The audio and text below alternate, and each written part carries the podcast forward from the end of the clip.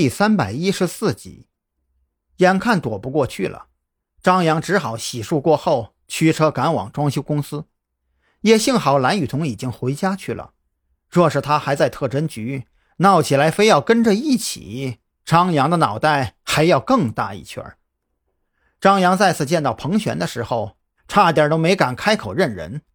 那个往日里颇有些火辣的女孩，这会儿不但披头散发，办公室里更是堆满了酒瓶。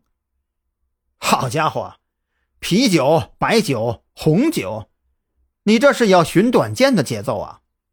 张扬有些哑然。地上的酒瓶种类繁杂，林林总总加起来足有十多个品牌。我，我心里难受。彭璇的声音有些发飘，这倒也正常，换谁喝这么多都得飘。啊，那你也不能喝这么多呀，你这是慢性自杀，知道不？张扬心里一阵气结，当即抢下彭璇手里还紧紧握着的半瓶红酒，随手丢到一边。我扶你回去休息吧，你这样下去迟早会出事的，别说陆安看了心疼。就是你母亲的在天之灵也会心疼的。也不知道是陆安的名字起了效果，还是张扬最后提到彭璇的母亲，让彭璇清醒了一点他任由张扬扶着自己，深一脚浅一脚地踢开地上的酒瓶，瘫软在休息室的床铺之上，看着瘫成一团烂泥的彭璇，张扬心里那叫一个郁闷。他忽然想到了一句话，叫做“风水轮流转”。自己不久前中了童宁的致幻药剂，彭璇才刚刚照顾过自己，这就连本带利的还了回去。尽管心中颇有些古怪，张扬还是细心的将彭璇那沾着各种酒液，甚至是呕吐物的外套脱下，从洗手间弄来了些热水给他洗过脸。彭璇身上的酒味这才变淡了一些。砰砰砰，敲门声忽然响起。张扬从休息间走出，带着些许尴尬打开了彭璇办公室的房门。门外站着的还是那个见过张扬的职员妹子。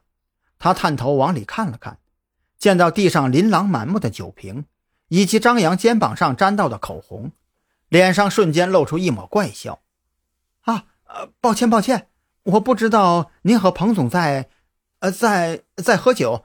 那个，我还有事儿，等彭总醒了，我再来。”哎哎，等等！张扬见他转身就要跑，赶忙开口叫住了他：“那个，你们公司有没有清洁工啊？这办公室里面挺乱的。”您放心，我这就叫阿姨过来清理。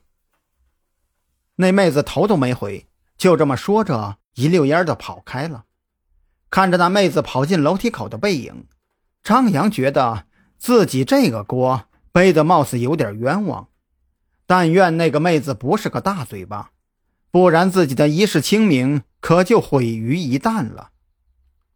没让张扬等太久，那妹子叫来的保洁阿姨很快就抵达现场，在张扬搭手帮忙的情况下，很快就将办公室整理得像模像样，至少不会让人刚推开门就觉得酒气冲天。看了一眼手表，已经是六点多光景。张扬索性去外边吃了些东西，顺手还给彭璇带了一份外卖回来。